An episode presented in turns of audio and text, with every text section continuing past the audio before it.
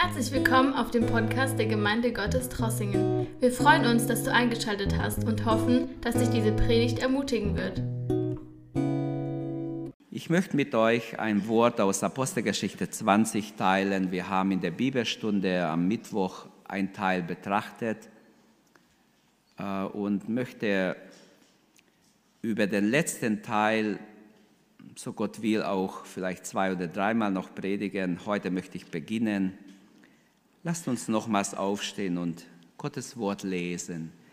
Stehen wir aus Respekt vor Gottes Wort auf. Ein wunderbares Wort, das ich euch lesen werde, aus Apostelgeschichte 20 ab Vers 17. Mich hat dieser, dieser Abschnitt immer wieder bewegt und ich möchte heute erstmal so ein bisschen durchgehen, äh, es auseinandernehmen, exegetisch ein bisschen, aber dann möchte ich gerne auch über den Dienst der Ältesten, aber nicht heute, ein anderes Mal predigen, und den Dienst derer, die am Wort dienen.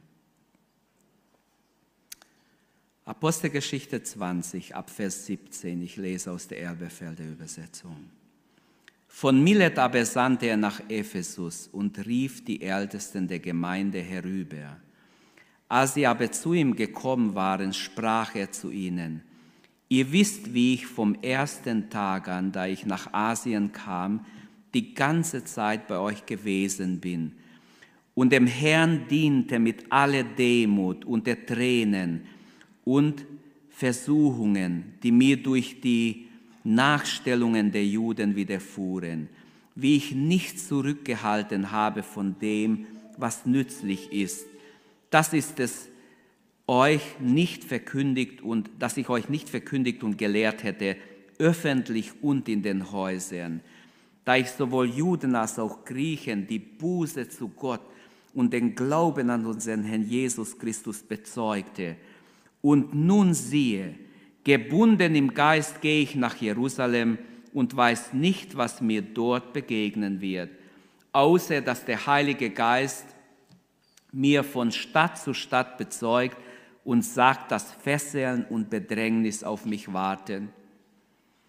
Aber ich achte mein Leben nicht der Rede wert, damit ich meinen Lauf vollende und den Dienst, den ich von dem Herrn Jesus empfangen habe, das Evangelium der Gnade Gottes zu bezeugen.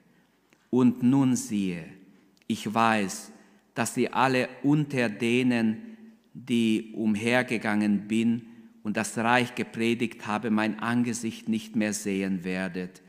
Deshalb bezeuge ich euch am heutigen Tag, dass ich rein bin vom Blut aller, denn ich habe nicht zurückgehalten, euch den ganzen Ratschluss Gottes zu verkündigen.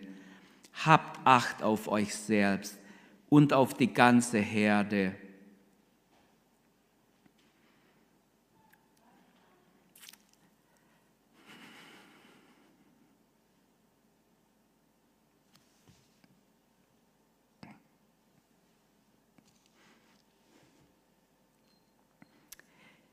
in welche euch der Heilige Geist als Aufseher eingesetzt hat, der Gemeinde Gottes zu dienen, die er sich erworben hat durch sein Blut seines eigenen Sohnes. Ich weiß, dass nach meinem Abschied grausame Wölfe zu euch hereinkommen werden, die die Herde nicht verschonen. Und aus eurer eigenen Mitte werden Männer aufstehen, die verkehrte Dinge reden und die Jünger, um die Jünger abzuziehen, hinter sich her. Darum wacht und denkt daran, dass ich drei Jahre Tag und Nacht nicht aufgehört habe, einen jeden unter Tränen zu ermahnen. Und nun befehle ich euch Gott und seinem Wort und dem Wort seiner Gnade, das die Kraft hat, aufzuerbauen und ein Erbe unter euch, unter den Geheiligten zu geben ich habe von niemandem Silber oder Gold oder Kleidung begehrt. Ihr selbst wisst, dass mein Bedürfnissen und denen, die bei mir waren, diese Hände gedient haben.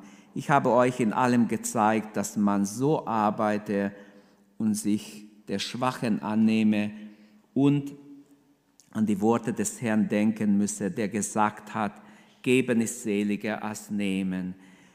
Und als er dies gesagt hatte, kniete er nieder und betete mit ihnen allen. Ich lese nicht weiter, denn ich werde darüber noch äh, anders mal predigen und werde es ganz lesen.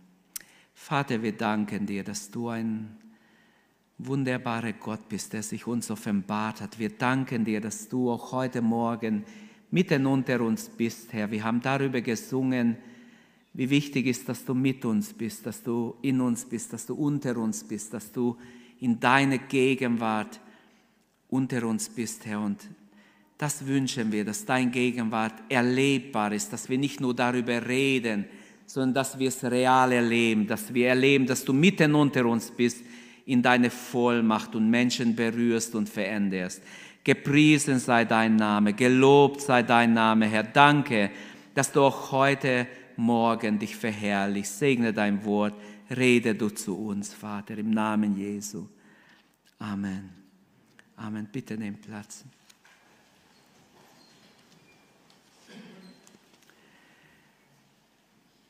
Der Abschied eines Vaters in Christus ist mein Thema heute Morgen. Der Apostel Paulus kam zum letzten Abschied seines Lebens hier an diesem Ort. Paulus befindet sich auf dem Weg nach Jerusalem und scheinbar hat er erfahren, dass sein Schiff längere Zeit in Milet bleiben würde, einen Stopp gemacht hat Vielleicht hat er auch einen Defekt, wissen wir nicht, aber er, er wusste, dass er längere Zeit in Milet warten muss. Und so sandte er nach den Ältesten nach Ephesus, etwa 60 Kilometer südlich lag diese Stadt, und sie sollen nach Milet kommen. Das Wort Älteste, das hier gebraucht wird, ist im Griechischen Presbyteros. Später redet Paulus diese Älteste sogar mit Bischöfe an er gebraucht das Wort Episkopos. Von ihren Einsetzung zu diesem Dienst wird jetzt hier direkt nichts erzählt, aber wir erfahren an anderen Stellen im, im Neuen Testament, dass Paulus in allen Gemeinden, die er gegründet hat, Älteste eingesetzt hat, die über die Herde wachen sollen und halt für die Gemeinde sorgen sollen. Paulus hatte eine gewisse Ordnung und diese Ordnung haben wir im Neuen Testament und wir haben versucht, diese Ordnung zu übernehmen, auch als Gemeinde Gottes, dass wir in allen Gemeinden Ältesten haben. Manche moderne Gemeinden haben das vernachlässigt oder haben das geändert. Sie haben einfach nur Mitarbeiter und Mitarbeiterstab und hin und her. Auf jeden Fall, ich weiß von Gemeinden, die innerhalb kurzer Zeit sich aufgelöst haben und man hat nachher ausgewertet, was war der Grund, dass eine Gemeinde in ein paar Wochen sich auflöst mit mehreren hundert Mitgliedern. Und man kam auf jeden Fall zu dieser Schlussfolgerung, wären da fünf, sechs gestandene Älteste gewesen, dann wäre diese Gemeinde heute noch da. Aber weil der Leiter rausflog und äh, keiner richtig da war oder nicht ein, ein, ein gute Stütze da war oder Ältesten da waren, die es halten sollen, ist schnell die Gemeinde wieder aufgelöst worden. Der Grund dieses Treffens von Paulus und die Ältesten, die er zusammenruft, steht hier im Text. Paulus macht ihnen sehr deutlich die schwere Verantwortung, die auf ihnen ruht. Von nun an lag der Dienst der Gemeinde auf die Schulter dieser Ältesten. Paulus sagt, ich gehe jetzt, ich werde nicht kommen. Ihr werdet mich in diesem Leben nicht mehr sehen. Unser Text ist sehr umfangreich und beinhaltet drei Teile. Ich möchte es in drei Teile teilen. Ich werde nicht alles ausschöpfen aus diesem herrlichen Text, aber ich möchte mal drei Dinge skizzieren und versuchen zu erklären. Er macht zuerst mal einen Rückblick auf die Arbeit, die er für den Herrn getan hat. Vers, äh, vom Vers 18 fängt er an bis 27. Und dann macht er einen Ausblick in die Zukunft von Vers 28 bis 31. Und dann macht er sogar einen Aufblick zum Herrn. Wir wollen ja alle zum Herrn. Und es ist so wichtig, dass unser Leben nicht so irdisch gesinnt ist, dass wir das Geistliche vergessen, sondern ich sage euch eins, ich habe ähm, es auch diese Woche schon mal gesagt bei, im Bethel bei den Alten. Ich habe über das Hören gesprochen und ich habe gesagt, ne, über das Sehen. Ich habe gesagt, die Augen sind ganz wichtig. Ich habe sie gefragt, stellen Sie sich vor, morgen wachen Sie auf und Sie sehen gar nichts. Was würden Sie machen? Was würden Sie geben, dass Sie wieder Ihr Augenlicht bekommen? Aber wir denken nur an diese körperliche Augen. Die geistlichen Augen sind noch wichtiger. Und ob ihr mir recht gebt oder nicht, es ist biblisch, die geistliche Augen, geistliche Sicht zu haben, ist noch wichtiger als körperliche Augen zu haben. Als Fanny Crosby ein Baby war, oder ja, ein Baby war, man hat sie operiert und sie hat die Augen verloren. Und sie konnte nie, nie sehen, aber sie hat sich bekehrt in jungen Jahren, hat Lieder geschrieben, hat Gott gedient, war Gott hingegeben und sie wurde einmal interviewt und sie hat Zeugnis gegeben davon, dass sie als erstes Jesus sehen möchte. Sie hat sich damit abgefunden, aber die geistliche Sicht, die sie hatte, das merkt man in diesem Interview, war, war sowas von schön.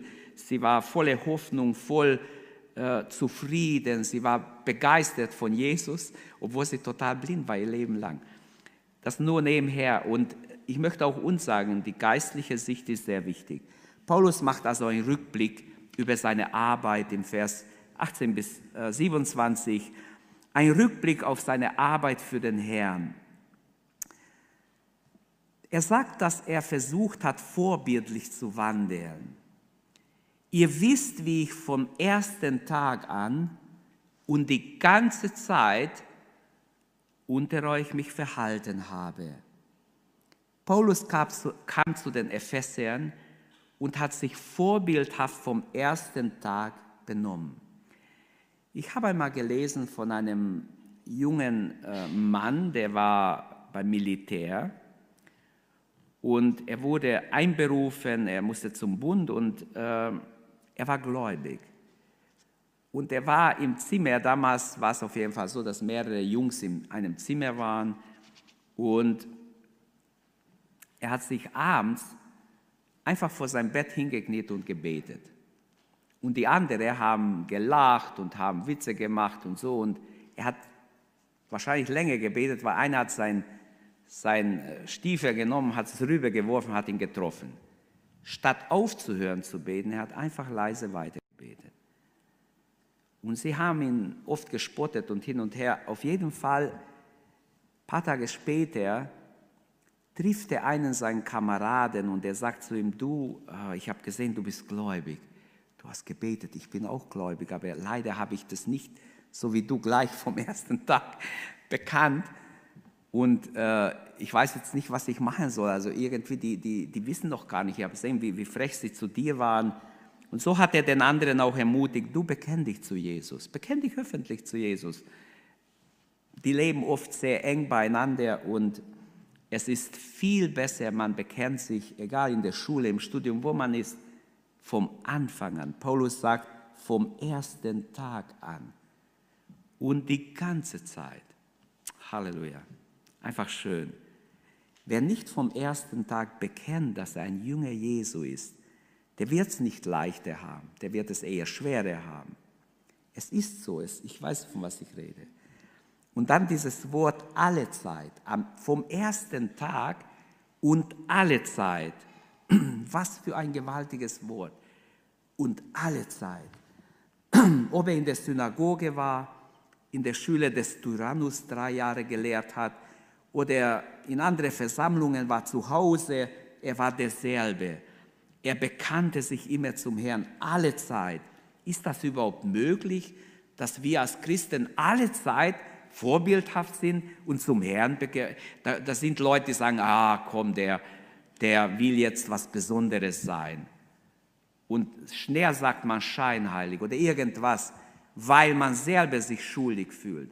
Aber Leute, biblisch ist, neutestamentlich ist, weil es ja nicht in unserer Kraft liegt, sondern in der Kraft des Herrn, dass wir alle Zeit ein Vorbild sein können und auch sollen. Alle Zeit ist nur möglich natürlich durch seine Kraft. Aber Petrus sagt, alles, was zum göttlichen Leben und zum Wandel dient, ist uns in der Gemeinschaft mit Christus geschenkt. Alles, was nötig ist, ist uns in der Gemeinschaft mit Gott schon mitgegeben. Preis dem Herrn. Also du brauchst keine Angst haben, dass du es nicht schaffst. Diese Angst ist vom Teufel. Der flüstert die ein, um was, wenn du versagst, was, wenn du es nicht schaffst. Dafür gibt es auch Verse. Wenn wir gesündigt haben, so sollen wir unsere Sünden bekennen. Er ist treu und gerecht, dass er uns unsere Sünden vergibt. Es ist nicht so, dass wir lügen sollen, hey, ich, ich mache gar keine Fehler oder ich bin perfekt. Das wäre Dummheit. Aber was ich sagen will, alle Zeit den Wunsch zu haben, ein Vorbild zu sein, ein Vorbildcharakter einzunehmen, dieses Bewusstsein zu haben. Ich als Gotteskind will ein Vorbild sein, damit die Ehre Gottes groß wird, damit Menschen merken, es gibt noch Menschen, die Gott vertrauen. Amen. Es ist möglich in Gottes Kraft. In meiner Kraft ist nicht möglich, in deiner auch nicht. Also, was war das Geheimnis der Apostel gewesen? Was war das Geheimnis des Paulus, dass er schreiben kann und alle Zeit? Was war ihr Geheimnis, dass sie alle Zeit vor Gott wandelten? Sie waren davon überzeugt, ich kann nichts in mir, ich bin nichts, ich bin abhängig von ihm. Ohne ihn kann ich nichts tun. Und es wäre schön, wenn wir alle diese Überzeugung haben. Ohne ihn können wir nichts tun. Er war so ein Vorbild. So steht es im Vers 19 und weiter. Wenn ich zusammenfassen darf, wie war Paulus in diesem Abschnitt vom Vers 18 bis Ende, sind ein paar Dinge gesagt, ich gehe es kurz durch. Paulus ist ein vorbildlicher Diener. Sein Privileg ist sein Vorrecht, Gott zu dienen. Es ist immer noch ein Vorrecht, Gott zu dienen. Trotz allen negativen Dingen, die man erlebt, es ist ein Vorrecht, Gott zu dienen. Das möchte ich schon betonen. Und wirklich nimmt es an, es ist ein Vorrecht, dem Herrn zu dienen. Dann die Tiefe seiner Demut bei Paulus. Mit aller Demut diente ich, heißt im Vers 19. Sein Leiden, Vers 23, in Gefangenschaft und Bedrängnis hat er gedient. Seine Hingabe, Vers 24, ich achte mein Leben nicht der Rede wert. Wenn ich nur vollendet werde, wenn ich das Ziel erreicht habe, dazu bin ich doch berufen. Egal, wenn ich geopfert werde, er sagt es an die Korinther, wenn ich geopfert werde, Gott sei Dank. So ungefähr, ich bin bereit, jederzeit für den Herrn zu sterben, nicht nur zu leiden. Seine Treue im Dienst, ich bin rein vom Blut alle, ich habe niemand versucht, irgendwie was abzunehmen, sondern ich habe Gott gedient, so ehrlich wie ich konnte, so treu, so demütig wie ich konnte. Das heißt, ich habe das meine getan und alles, was ich konnte, ich habe nicht herumgefaulenzt oder wie man es auch heute sagen würde. Dann Vers 28, seine Sorge um die Herde, um, um die Erlösten, Gotteskinder. Habt Acht auf die Herde. Und dann sein dringendes Anliegen, Vers 31. Ähm, nicht, ich habe nicht aufgehört, einen jeden unter Tränen zu ermahnen. Das ist, was Pastoren hassen.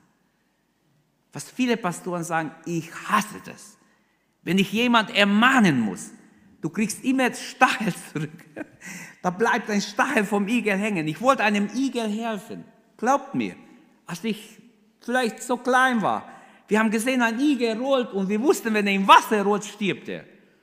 So viel wussten wir, das hat uns jemand gesagt, der darf nicht ins Wasser und der Bach war voll und der rollte immer weiter und war schon fast im Bach. Und ich habe gedacht, ich rette ihn. Ich habe ihn gehalten, ich habe ihn mit einem Stock gehalten und wollte ihn mit der Hand irgendwie wegtragen. Und wisst ihr was? In dem Moment, wo ich ein paar Stachel gefangen habe, hat er einfach so gemacht mit dem Rücken nach oben. Und es hat mich so gestochen. Es hat so wehgetan. Ich konnte ihm nicht helfen. Er ist tatsächlich weitergerollt und ist ins Wasser gerollt. Und meine Hand war für Wochen entzündet. War total veraltet nachher. Ich war ein Kind, es war furchtbar. Aber ich weiß es, ich vergesse es nie, weil es so wehgetan hat. Es hat richtig wehgetan. Ich habe es mit beiden Händen, wollte ich ihn rausnehmen. Ich wusste ja nicht, wie es, man hätte ein Instrument haben sollen, aber es war nichts. Es war ja draußen, ziemlich fast schon am Feld draußen. Also am Ende der Ortschaft irgendwo.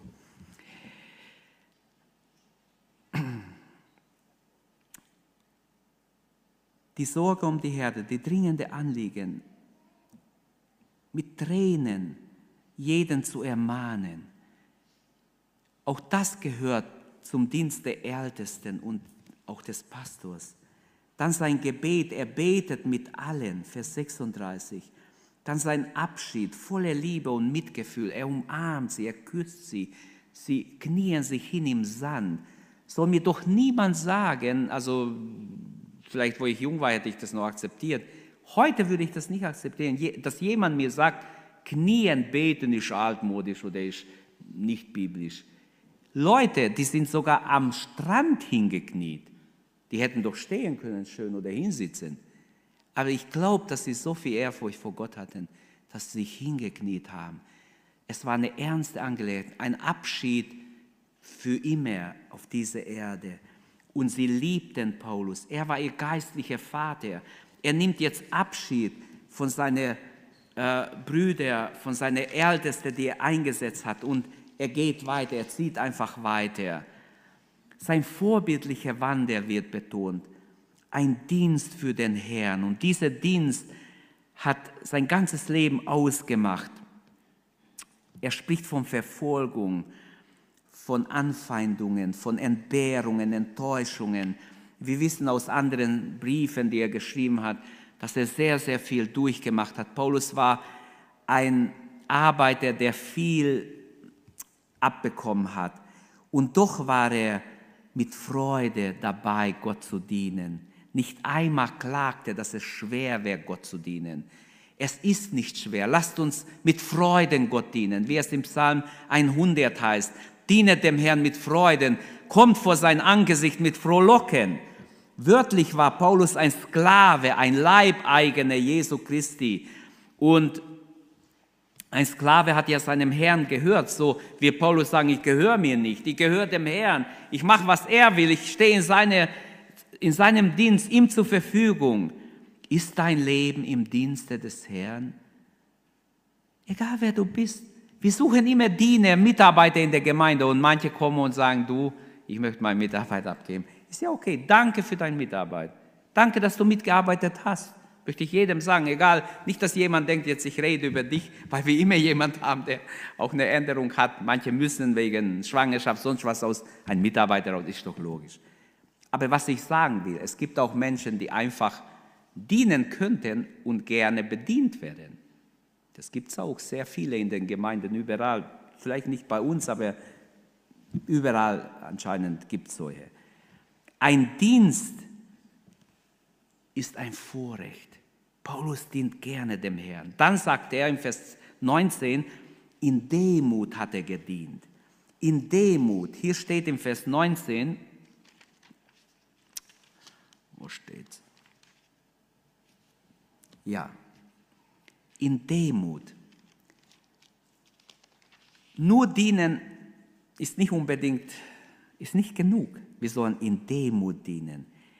Er hat keinen Raum gegeben für Überheblichkeit, für Hochmut. Er wollte nicht groß werden. Er wollte nicht der Erste sein im Reich Gottes, der, der allen das Sagen hat.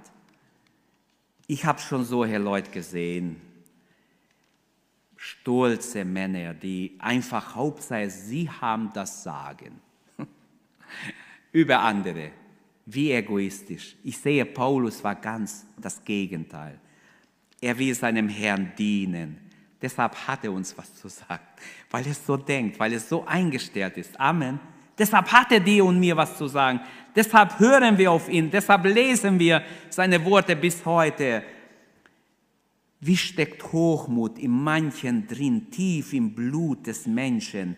Er möchte unbedingt sich selbst behaupten. Oft ähm, merken wir schon bei Jungbekehrten, dass sie so viel Hochmut oder ja, Stolz haben. Und manchmal muss uns Gott ganz zerbrechen, bis wir bereit sind, hier bin ich, Herr, ich möchte dir dienen. Ich werde dir dienen, egal, auch wenn es mit Leiden, mit Nachteil, egal mit was es zu tun hat. Ich bin bereit, dir zu dienen. Man denkt manchmal schon als Jungbekehrte, man weiß so viel, Mensch, jetzt habe ich so viel Neues gelernt. Und man wird schnell hochmütig. Das habe ich wirklich gesehen in unserer Gemeinde. Und man merkt gar nicht, wie daneben man ist, wie der Segen Gottes sich zurückzieht, wie man plötzlich im Regen alleine steht, wenn man dem Hochmut, dem Arroganz manchmal Raum gibt.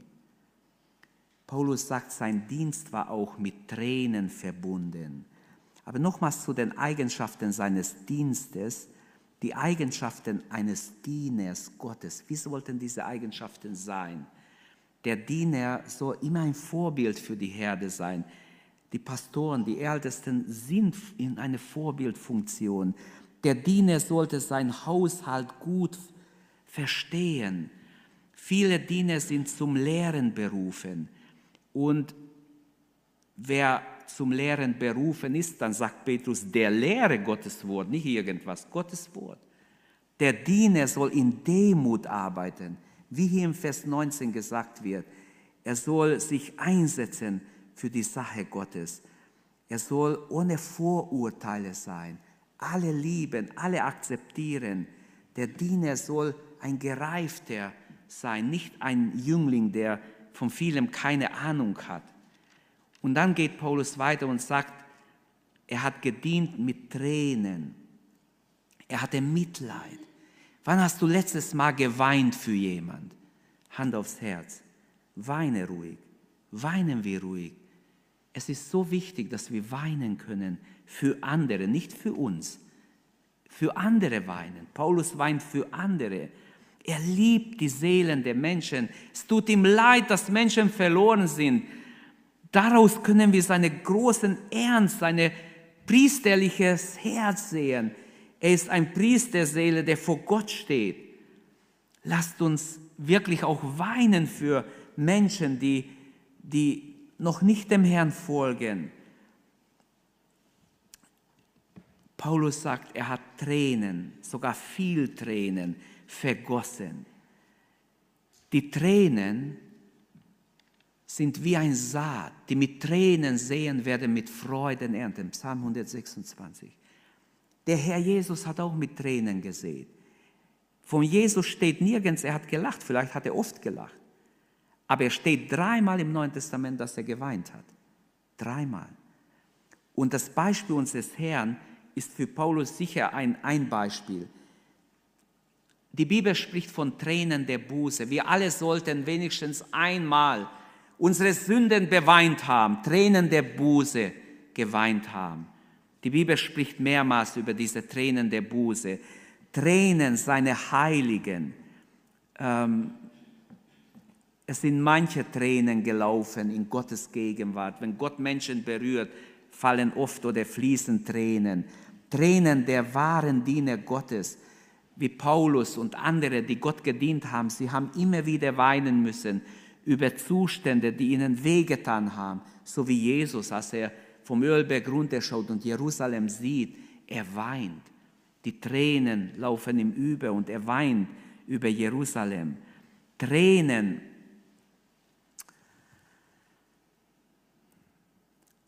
für Menschen, die verloren sind. Matthäus 8 oder Matthäus 22 spricht vom Hochzeit, von einem Mann, der hinausgeworfen wird ins äußere Finsternis. Das sind Tränen und Zähneklappen, wie schrecklich. Tränen der Enttäuschung. Man könnte vieles, in der Bibel gibt es oft Tränen, weil in der Gegenwart Gottes das normal ist, dass oft Tränen kommen. Wie oft hast du geweint für andere? Nicht für deine Kinder. Das ist normal, dass wir für unsere Kinder flehen, beten, fasten und so weiter. Aber wann hast du für andere geweint? Für einen Kranken, für einen Verwandten, für einen Bruder oder Schwester, für einen verlorenen Menschen, den du kennst. Ich habe ein Zeugnis gehört von einem Mann, der ist circa 40 Jahre alt, ich habe es vor kurzem gehört. Der hat sich bekehrt, er war in sehr hoher Stellung. Und ein niedrigerer Mitarbeiter, der in dieser Abteilung gearbeitet hat, war gläubig. Und er hat oft für ihn gebetet. Es war so, dass er mit ihm ja gar keine Berührung hatte, aber er kannte ihn und hat oft für diesen Mann gebetet. Und zuerst passiert gar nichts. Es, vergehen, es vergeht einige Zeit, aber dann wird dieser Mann, der Chef ganz oben, wird krank Er hat Krebs, er kommt ins Krankenhaus und wird untersucht und kommt lange Zeit nicht. Als er zurückkommt, hat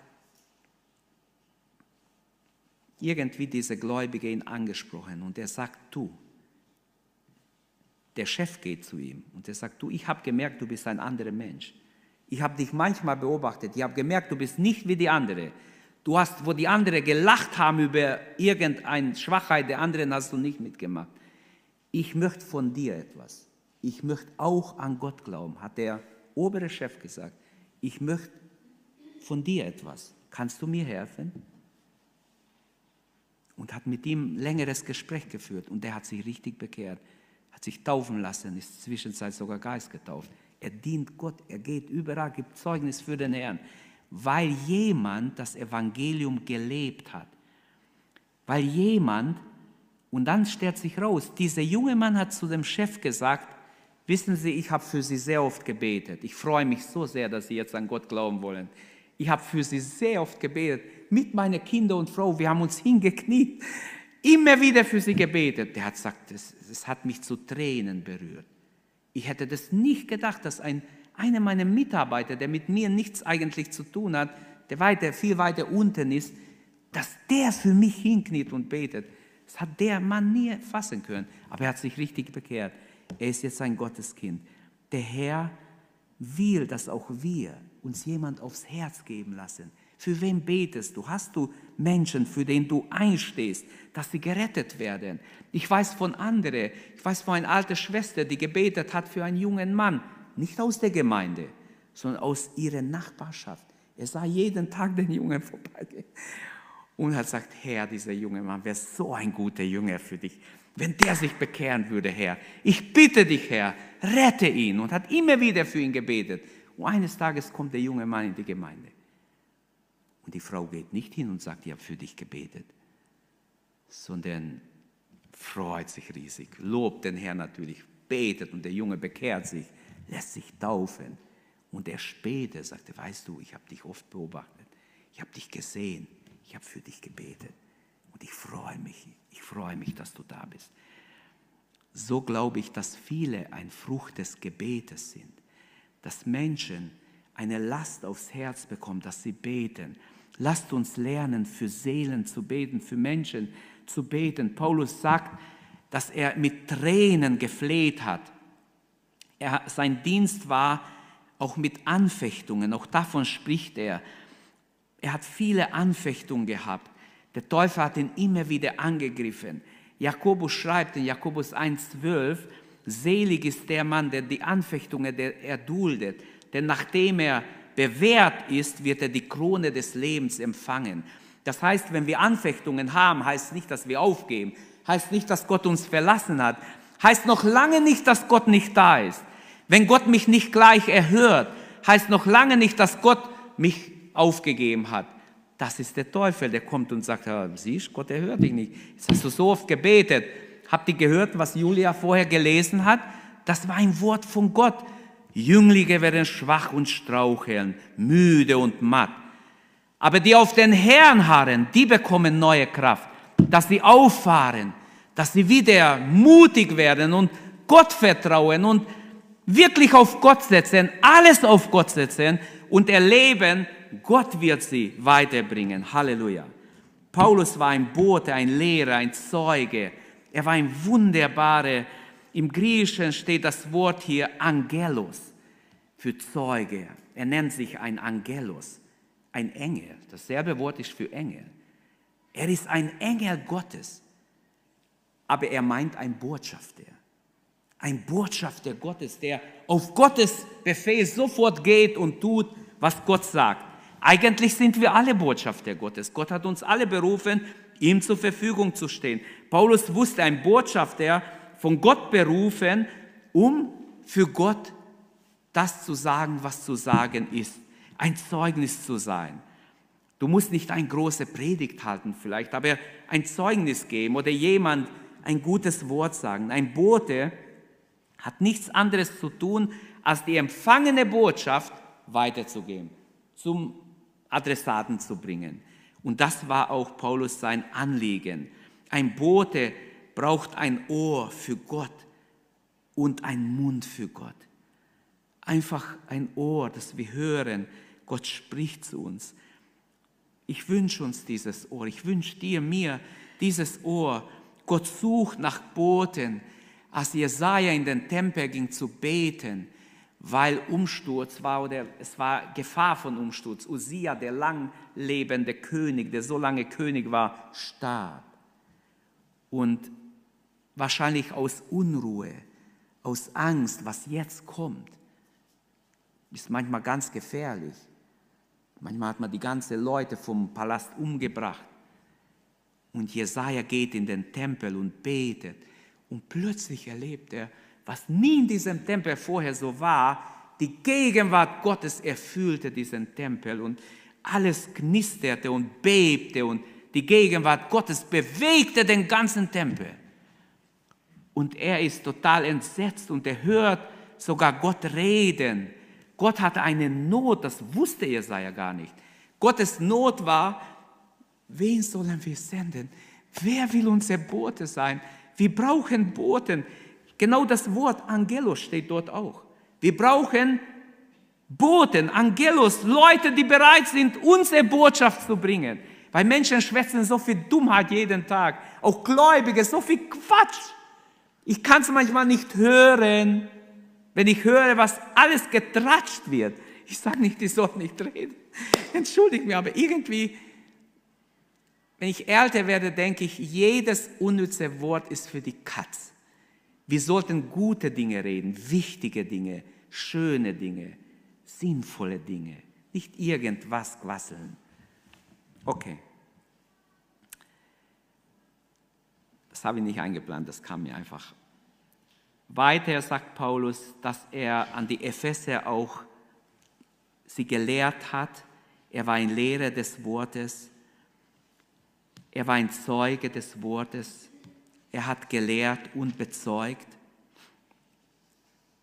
Er sagt, folgt meinem Beispiel in Vers 21. Im Demut können wir sein Beispiel folgen, in der absoluten Treue gegenüber Gottes Wort. Er hat Gottes Wort so genommen, wie es steht. Im Gehorsam gegenüber dem Heiligen Geist. Er hörte auf die Führung des Geistes. In Bereitschaft zum Leiten, Vers 24. Er war bereit, sich leiten zu lassen dann in der Bereitschaft, Gottes Wort, das ganze Wort Gottes zu predigen, Vers 25 und erwähnt es noch einmal im Vers 27, den ganzen Ratschluss Gottes und auch in der Sorge um, das, um, um, das, ähm, um die Herde Gottes. Was war die Botschaft von Paulus? Seit den Tagen des Apostels hat sich die Welt nicht viel verändert. Glaubt mir, wir sagen zwar große Veränderung, klar, in der Technik hat es große Veränderung gegeben, aber das Herz des Menschen ist böse von Jugend auf, immer noch. Wer nicht wiedergeboren ist, ist ganz verloren. Nicht ein bisschen, der kann noch so ein guter Mensch sein. Ein Superhumanist kann er sein, er ist trotzdem hundertprozentig verloren. Nur wer wiedergeboren ist durch den Heiligen Geist, durch das Wort Gottes und den Heiligen Geist ist wirklich gerettet. Alles andere wäre Lüge, Leute, glaubt es nicht. Paulus hat zwei Dinge gepredigt. Es steht hier, Buße zu Gott und Glaube an den Herrn Jesus. Zuerst kommt Buße zu Gott. Zuerst kommt, dass wir wirklich in Reue uns zu Gott bekehren. Den Juden und den Heiden, ohne Unterschied, verkündigt er Buße zu Gott und Glaube an Jesus. Das betont er. Nicht ähm, nur Umkehr von groben Sünden, wie es heute oft gemacht wird. Nein, von aller Sünde. Jede Sünde ist Sünde. Jede Sünde kann uns ins Verderben stürzen. Deshalb alles, was du erkennst als Sünde, leg's ab. Leg es zu Jesu Füße. Bitte um Vergebung. Es handelt sich um die Sündhaftigkeit, um die Wesenssünde, die in uns drin steckt. Die muss raus mit Wurzel. Und viele wissen das gar nicht oder wollen das nicht wahrhaben, dass unser alter Mensch ein sündiges Wesen ist. ähm, viele wollen auf das Gute im Menschen bauen und das Gute fördern und das Gute und doch ist der Mensch so böse, du kannst ihn nicht aufeinander loslassen. Ist doch eine Schande. Die ganze Medien die, oder die ganze äh, Enthüllungen auch des Kindesmissbrauchs zeigt doch, wie boshaft die Männer sind, wie boshaft Männer sind, besonders auch Frauen, die mitgemacht haben, dass sie kleine Kinder so missbrauchen. Das ist doch eine Schande für die Menschheit, für den Humanismus, der immer sagt, wie gut der Mensch ist. Man muss das Gute fördern. Man lernt in Psychologie, wie wichtig ist das Gute hervorzuheben. Und wenn man das Gute fördern würde und der Mensch muss so und so erzogen werden, damit das Gute, ist alles Dummheit. Alles absolut Widerspruch in sich. Weil der Mensch von Grund auf böse ist, steht schon im Alten Testament, ganz am Anfang, steht auch im Neuen, steht auch zwischendrin mehrmals, dass wir von Grund auf böse sind. Und der Mensch muss wiedergeboren werden. Buße zu Gott ist wichtig. Auch uns Gläubige muss man sagen, auch wir müssen uns manchmal neu bekehren von jeder Sünde, die uns so eingeholt hat unterwegs. Ganz neu uns zu Gott wenden. Ich sage es immer mir zuerst, ich bin hart zu mir. Ich glaube nicht, dass ich härter bin zu euch wie zu mir. Ich muss Buße tun und ihr auch. Wir wollen in den Himmel, wir wollen das Ziel erreichen. Die Botschaft des Paulus war ganz klar in diese zwei Dinge. Und die Buße zu Gott ist so wichtig. Vers 21, da heißt es, ähm,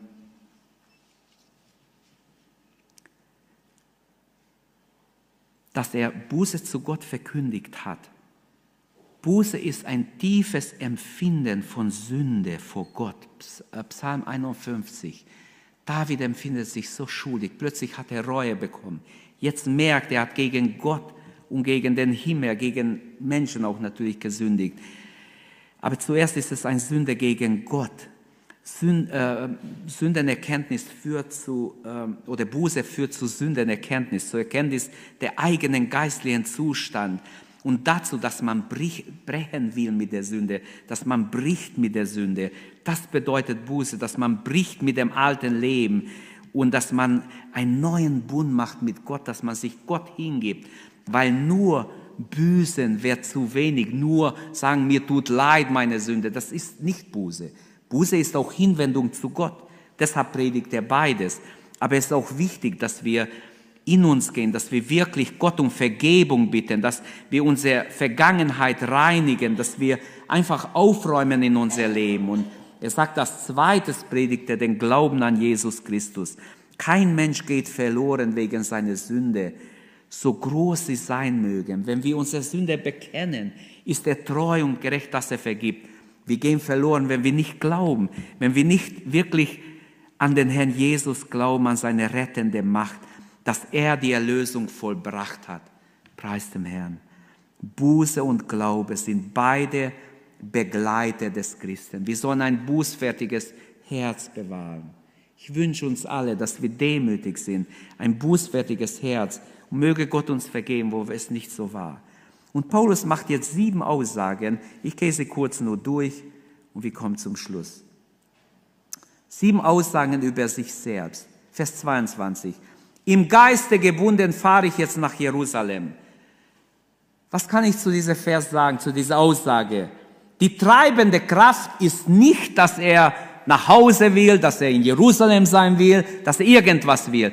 Die treibende Kraft ist der Heilige Geist im Leben des Paulus. Jesus ging in die Wüste getrieben vom Heiligen Geist. Lest nach Lukas 4 und Matthäus 4. Er ging getrieben vom Geist in die Wüste. Paulus geht getrieben vom Geist nach Jerusalem. Kennst du was davon? Wenn Gottes Geist dich treibt, dich bewegt, dich drängt, was er an den Römer schreibt, diese Paulus im Kapitel 8, Vers 14, lebt er selber. Das sind Gottes Kinder, die getrieben werden vom Heiligen Geist. Oft sagen wir, Gott zwingt niemand. Aber wenn der Geist Gottes uns drängt, das ist wie ein Zwingen. Natürlich, mit Gewalt zwingt dich Gott nicht. Wir müssen mitmachen. Es ist eine Freiwilligkeit da. Aber doch, wenn wir Gott dienen, wenn wir uns Gott hingeben, gibt es so etwas wie ein Drängen des Geistes, wo ich gar nicht anders kann. Ich empfinde, ich muss das meinen. Ich muss in diese Richtung gehen, ich muss hingehen. Wie viele gingen so in die Mission, gedrängt, gedrängt von Gott? Junge Frau, die war verlobt schon. Und sie, Gott spricht zu ihr und ruft sie in die Mission. Und die Freund sagt, in die Mission kriegst du mich nie. Also mich, ich gehe von meiner Heimat nicht weg, das sage ich dir gleich. Und sie betet und ringt und weint die ganze Zeit, vielleicht wochenlang, monatelang. Und der Herr lässt ihr es übrig. Entscheide zwischen deinem Freund oder mir. Und sie entscheidet für den Herrn. Sie geht in die Mission. Es gibt eine schöne Biografie über sie. Wenn ihr interessiert seid, ich kann auch sagen, wie sie heißt. Aber das ist jetzt nicht Thema. Wir sagen oft, Gott zwingt uns nicht. Aber dieses Drängen wünsche ich uns allen dir und mir, dass Gott immer wieder uns drängt, durch den Heiligen Geist treibt, Dinge zu tun, die wichtig sind, die in seinem Willen sind. Also im Geiste gebunden fahre ich nach Jerusalem, nicht mit Ketten gebunden, im Geiste gebunden. Ich will nicht, ich weiß nicht, Entschuldigung, ich weiß nicht, was mir dort begegnen wird, heißt weiter. Ich habe nur Informationen, von einer Gemeinde in andere, wo ich gehe, der Heilige Geist offenbart, dass Bedrängnis auf mich wartet, Gefangenschaft. Schaut mal, wie wunderbar die Gaben des Geistes haben funktioniert. Paulus geht nach Ephesus, der Heilige Geist kommt über Agabus oder geht nach Milet, der geht, wo ich hingehe, von Stadt zu Stadt spricht der Heilige Geist. Es wartet auf mich Bedrängnis, Verfolgung, Gefangenschaft. Aber das schreckt mich nicht ab. Indirekt sagt er, trotzdem gehe ich. Ich bin entschlossen zu gehen, trotzdem, weil bin bereit, mein Leben zu geben. Was soll's? Ich werde mich nicht verstecken. Ich gehe trotzdem. Der Geist drängt mich, deshalb ich gehorche. Der Heilige Geist hat mir bezeugt, dass Fesseln und Drangsal auf mich warten. Ähm, das Evangelium zu verkündigen kann natürlich auch viel kosten. Ich achte mein Leben nicht der Rede wert. Das heißt nicht, dass Paulus so niedrig über sein Leben denkt. Bitte. Es wäre falsch jetzt zu sagen, er, er spottet über sein Leben. Nein, nein. Paulus beschreibt in seinen Briefen, wie, über, wie er über ein Menschenleben denkt. Er denkt sehr wertvoll über einen Menschen. Aber er sagt, sein Leben ist nicht der Rede wert, weil es geht um das Reich Gottes. Es geht um die Berufung Gottes. Es geht um Gott und nicht um mich, will er sagen, in allererster Linie. Die Experten, die Psychologen würden sagen, Paulus ist psychisch krank. Er ist angeschlagen. Er verachtet sein Leben. Er will Selbstmord machen. Er will sein Leben einfach wegwerfen. Sie würden sagen, auf diesen Mann muss man aufpassen den muss man in Gewahrsam nehmen, weil der tut sich was an. Er hat Selbstmordgedanken wahrscheinlich. So würden Psychologen heute über Paulus, über diese Aussage sofort schreiben. Könnt ihr nachlesen, wenn ihr wollt, in modernes. Ja, gibt's auch. Aber Paulus hat keine billige Absicht über das menschliche Leben. Er verachtet das menschliche Leben nicht. Er denkt genauso wie Jesus, was nützt es einem Menschen, wenn er die ganze Welt gewinnt, aber seine Seele verliert? Eine Seele ist mehr wert wie alle, alle Schätze des Universums. So denkt Paulus auch. Ich habe jetzt nicht die Zeit, das auszuführen. Es gibt heute viele, ich habe es am Mittwoch erwähnt, glaube ich, die die Tiere viel höher achten wie die Menschen. Am Mittwochmorgen hieß es, es, es stand gleich am Morgen, wurde gesagt, im, ähm, in Brasilien sind Freikirchen gegen die Abtreibung und die haben gewettet darüber. Im nächsten Satz sagen sie, äh, in Deutschland wird protestiert dagegen, dass männliche Küken getötet werden. Die Bauern dürfen ab sofort nicht mehr männliche Küken oder irgend sowas wurde gesagt. Ich habe gedacht, was für ein Blindheit. Ich kann es nicht mehr, ich kann nicht mehr schweigen, wenn ich das höre. Im gleichen Umdrehung wird es gesagt, das heißt, ein Küke Ich liebe ja die Küken. Ich bin, ich habe ja Tiere, ich mag die Tiere, aber wenn es hunderttausend männliche Küken gibt, klar, wenn man es verhindern kann, ich weiß alles, ich will das nicht, es gehört auch nicht hierher. Aber was ich sagen will, Tiere und Menschen, das ist ein Zeichen der Endzeit, wo Tiere äh, höher geachtet werden wie Menschen. Babys werden im Mutterleib zerrissen. Sie wehren sich. Ich habe es gesehen im Film, wie eine Abtreibung stattgeht. Ich muss es mal anschauen, weil ich Krisenseelsorge gemacht habe. Wie ein Kind abgetrieben wird. Ich habe sogar zwei oder drei Filme angeguckt. Katastrophal. Es wurde mir schlecht. Ich habe fast brechen müssen. Es wurde mir richtig schlecht, wo ich das gesehen habe. Wie Menschen zerrissen werden, die Hände abgesaugt werden, die Füße abgesaugt werden und das Kind wehrt sich mit aller Macht, selbst wenn es nicht reden kann. Aber das Kind wird eines Tages diese Leute verurteilen, das sage ich euch. Und wenn auch die Welt noch böser wird, eines Tages wird Gott es offenbaren und die Menschen werden sich noch wundern über ihre Blindheit. So studierte Leute und sagen, dein Bauch gehört dir. Du kannst ruhig das, was drin ist, töten. Das ist eine satanische Lüge. Es ist einfach so.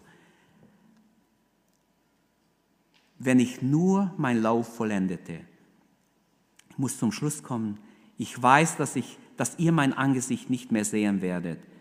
Diese Abschiedsrede kommt von Herzen. Paulus weiß, dass er diese Brüder nicht mehr sieht. Deshalb er legt ihnen nochmals ihre Verantwortung, ihr äh, macht es ihnen bewusst, legt es ihnen nochmals ans Herz. Ich bezeuge euch heute, am heutigen Tag, dass ich frei bin vor allem Blut und erklärt es und, und, und. Und dann macht er einen Ausblick in die Zukunft. Und damit schließlich, Paulus erinnert sie an ihre große Verantwortung. Aber darüber werde ich noch extra predigen. Habt Acht auf euch selbst und auf die Herde.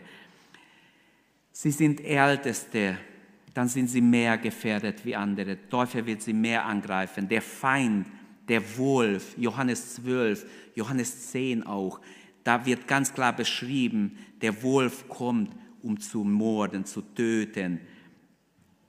Der Wolf hat es abgesehen zuerst auf die Älteste, auf die Leiter der Gemeinde, auf die Verantwortlichen. Wie, viele, wie viel hat er gewonnen, wenn er einen Ältesten schlägt oder zu, zu Boden stürzt, in Sünde stürzt? Und manche Älteste sind in Sünde gefallen. Allerlei schlimme Sünden. Wie schade, wie viel Lämmer wurden verletzt dadurch, wie viele äh, junge Gläubige wurden verletzt dadurch, dass ein Ältester, der ein Vorbild sein soll, das Gegenteil war. Klar sind sie auch Menschen, das weiß ich auch.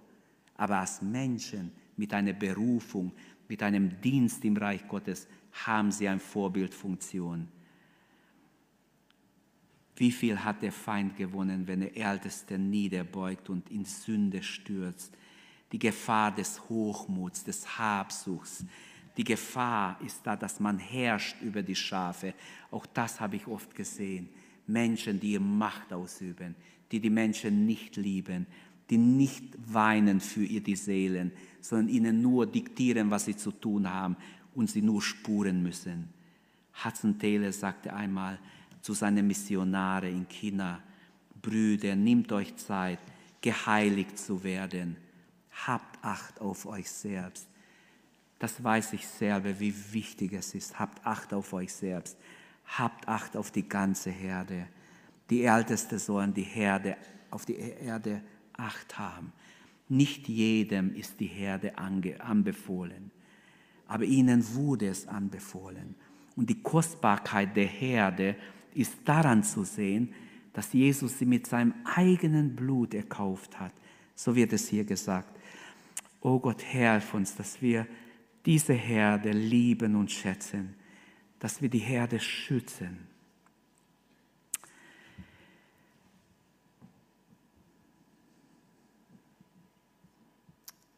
Er sagt noch was ganz Schlimmes, dass gräuliche Wölfe kommen werden nach seinem Abschied. Ich werde darauf nicht eingehen. Ich werde vielleicht in der nächsten Predigt darauf eingehen. Aber er steht hier, ähm, in wer euch der Heilige Geist gesetzt hat. Manchmal setzt der Heilige Geist, manche haben eine Berufung, wo sie übernatürlich Gott erleben. Manchmal ist das nicht so, manchmal ist eine andere Berufung, eine Berufung durch die Gemeinde, die aber genauso ernst zu nehmen ist. Jedes Mal, wenn das Evangelium verkündigt wird, treten zwei Prediger auf den Plan. Der Mensch und das Wort, der Mensch, der das Wort verkündigt und der Heilige Geist, der das Wort beglaubigt. Und während Gottes Wort gepredigt wird, tritt der Heilige Geist als der unsichtbare Prediger hervor. Und das wünsche ich, dass er das tut. Ich wünsche uns, dass wir zu Herzen nehmen diese Worte. Ich möchte noch sagen, weil die Zeit abläuft, möchte ich noch sagen, ähm, die Ältesten sind nur für die zuständig, die auch ihnen gehorchen, auf ihre Ermahnung hören. Wer nicht hört auf die Ermahnung der Gemeindeleitung oder der Älteste oder auch des Pastors, er wird erfahren am Tage des Gerichts, dass sie gar nicht zuständig sind für seine Seele. Ich werde es noch genauer erklären ein anderes Mal. Paulus weist auf die Gefahren hin. Die gräulichen Wölfe sind unterwegs. Manche haben wir schon gesehen, manche werden wir noch sehen durch falsche Lehren, durch verschiedene äh, Taktiken des Teufels in der Endzeit, wie er die Gemeinde zum Fall bringen wird. Und Vers 32, da heißt es, und nun befehle ich euch Gott und sein Wort, dem Wort seine Gnade an, der euch mächtig, der da mächtig ist, euch zu Erbe, das Erbe zu geben und allem denen, die geheiligt sind. Ähm, ich möchte das auf euer Herz legen, dieser Ausblick. Ähm, Gott ist imstande, uns bis ans Ziel zu führen. Ich bin nicht imstande. Ich bin schwach. Ich bin selber ein Schaf im gewissen Sinne. Ich gehöre auch zur Herde Gottes und die Ältesten auch. Aber ich habe euch versucht zu zeigen, diese drei Dinge. Paulus macht einen Rückblick, er macht einen Ausblick und einen Aufblick zum Herrn. Er endet damit, und nun befehle ich euch Gott und dem Wort seine Gnade an. Er kann es machen, dass wir bis ans Ende treu sind, mit ihm gehen, dass wir dranbleiben, dass wir mit ihm bis zum Ziel gehen. Und glaubt mir, er allein, der große Erzhirte, ist imstande. In Judas Brief, da wird uns gesagt, und das ist so wie eine Doxologie ähm, in, den letzten zwei Versen, ähm, eine Ermutigung auch und die gleiche Wahrheit wird bezeugt. Dem aber, der euch vor dem Straucheln bewahren und vor seiner Herrlichkeit tadellos mit Jubel hinzustellen vermag, dem alleinigen Gott, unserem Retter, durch Jesus Christus, unserem Herrn, sei Herrlichkeit, Majestät, Gewalt und Macht von, vor alle Zeit und jetzt und in alle Ewigkeit. Amen. Ich wünsche, dass wir das erleben, dass diese Kraft uns tragen wird. Welch ein Vorbild haben wir vor uns im Apostel Paulus.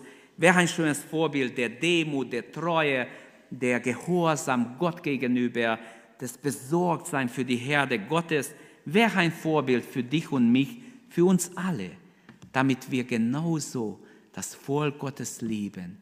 In der Bibel steht in 1. Johannesbrief, dass wir die Brüder und die Schwester lieben sollen. Wer die Brüder liebt, davon steht manches. Lest mal nach, was da steht alles.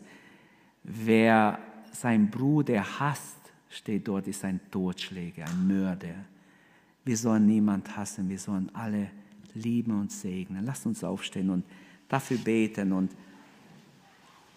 möge Gott uns helfen, dass wir wirklich diese Vorbildfunktion als Gotteskinder einnehmen in unser Alltag, in unseren Zuhause, in unser Alltag, wo wir uns befinden, ein Zeugnis, ein Licht sind. Beten wir. Danke, dass du unsere Predigt angehört hast. Wenn dich die Botschaft angesprochen hat, dann teile sie gerne mit deinen Freunden und Bekannten, dass auch sie diese Predigt hören können. Wir wünschen dir Gottes Segen.